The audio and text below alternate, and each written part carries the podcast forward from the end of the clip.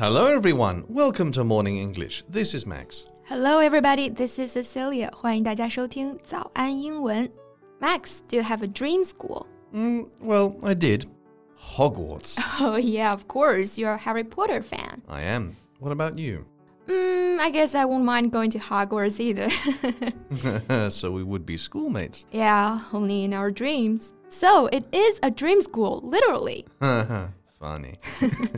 so, uh, why were you asking anyway? 呃，言归正传哈，说到这个梦中学府哈，其实除了从小就听爸爸妈妈念叨的清华、北大之外呢，还有一所学校，它呀可以说是一个横亘在近代教育史上的标杆，令无数现代人心驰神往啊！它就是西南联大。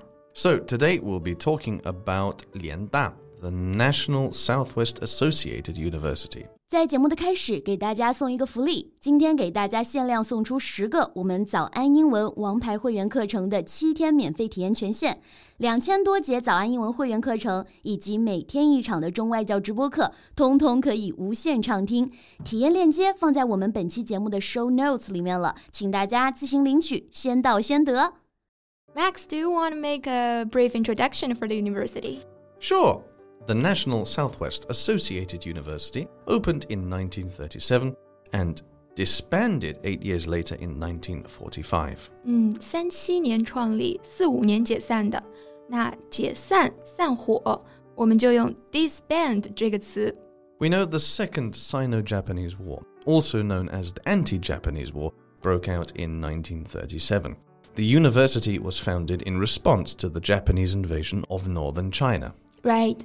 During a historic moment, Tsinghua University, Beijing University, and Nankai University temporarily merged. 在抗日战争期间啊，清华、北大、南开联合组成了西南联大。那抗日战争我们翻译成 Anti-Japanese War，那国际上呢也称作第二次中日战争 （Second Sino-Japanese War）。 Both faculty and students trekked thousands of kilometers during their journeys south, enduring hunger, disease, and poverty along the way. Things were only marginally better in Kunming, with limited necessities and sporadic air raids. But National Southwest Associated University kept its doors and its classrooms open throughout, serving as a beacon of hope during the bleakest hours of the Japanese invasion. 在这段最黑暗的时期，西南联大就像一座灯塔一样，照亮了国人的希望。 Yeah, the university was actually the intellectual heart of the country's resistance. It trained many of the scientists, scholars, and professors, and these scientists, scholars, and professors would be the foundation of the People's Republic of China. Right.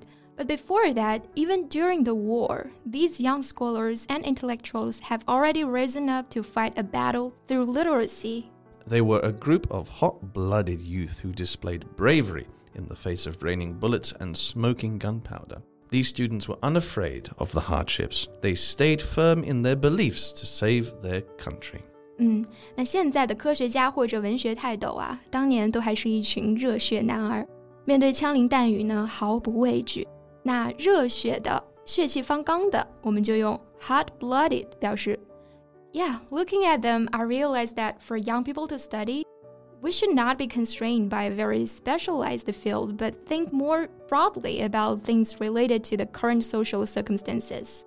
Although Lianda only operated for eight years in Kunming, it produced a large number of world renowned talents, including two Nobel Prize winners, eight winners of the Two Bombs and One Satellite merit medals, and more than 170 academicians of the Chinese Academy of Science and Chinese Academy of Engineering. 没错，西南联大呢虽然只存在了短短的八年，但是它培育了许多飞升中外的大家。World renowned 就表示享誉世界的、世界闻名的，包括我们的诺贝尔奖得主杨振宁和李政道， 以及被授予两弹一星功勋章的三十二位科学家，都来自这所他们共同的学府。 Their achievements and consistent pursuit of knowledge really did touch me. Yeah, I myself feel that I have learned a great deal from them. First of all, I'm impressed by their knowledge and spirit. Yeah, I think it's the nourishment that the best university can give students. Yang has said many times in the past that his experience in Kunming profoundly influenced his career. and that he would not have been as successful without them. Right? And also, I think the university itself is where the East met the West. 西南联大呢，可以说是一个中西方文化交汇的地方。这个呢，本身也是一个很好的滋养。Nourishment 就是滋养、营养的意思。In addition, I found out these scholars are very sincere and that they are full of goodwill to others. And then there's the spirit of lifelong learning, and they all work and study well into their 90s and their 100s. And that's very rare, right? Oh, by the way, Max, why do you know so much about this university? Well, I've been watching a documentary about it. Oh, that's why. Tell us more about this documentary. Well, it's pretty good. It captures the intellectual excitement and ferment that permitted both inside and outside the university. 嗯，所以说这个纪录片呢，记录了那个年代校园和社会上弥漫的动乱和不安。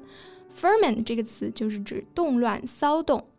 Actually, I've been to the former site of the National Southwest Associated University. Oh, have you? Yeah, its base is located in Kunming.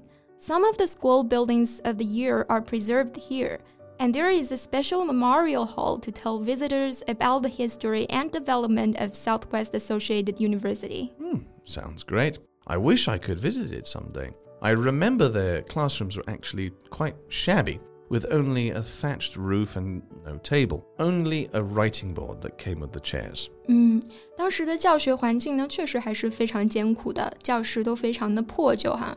那破旧的、破烂的，我们可以用 shabby 这个词来形容。But all the professors and students were upbeat even in this harsh environment. 是的 ，upbeat 就是指乐观的、积极向上的。我记得呢，在电影《无问西东》中有一幕啊，因为这个校舍都是茅草棚，一下雨啊，那个声音就特别的大，根本听不清楚教授的声音。有一天，一个教授在上物理课的时候就遇到了这个情况，那他索性就不上了，在黑板上写下了“静坐听雨”四个字，然后所有人都安静的坐着听屋外的雨声。You know that scene was deeply engraved in my mind. Yeah, that's beautiful. You can't decide the environment, but you can decide how to cope with the environment. 说的很好啊，你不能决定你所处的环境，但是呢，你可以决定怎样去应对这个环境。Cope with 就是指处理、应对。National Southwest Associated University really set a good example for contemporary Chinese universities, and there are many treasured legacies for us to inherit, to cherish, and to share. 没错，那最后就以语言学家赵元任给西南联大填的一首歌词作为这期节目的结束哈。这首歌叫做《条条长路去联合大学》。 It's a long way to Lianhe Daxue. It's a long way to go. It's a long way to 联合大学 to the finest school I know. Goodbye, Shengjing Xueyuan. Farewell, 韭菜 Square. It's a long way to Kunming City. But my heart's right there. 虽不能至，心向往之。好了，这期节目就到这里。So, thank you so much for listening. This is Max. This is Cecilia. See you next time. Bye. 今天的节目就到这里了。如果节目还听得不过瘾的话，也欢迎加入我们的早安英文会员。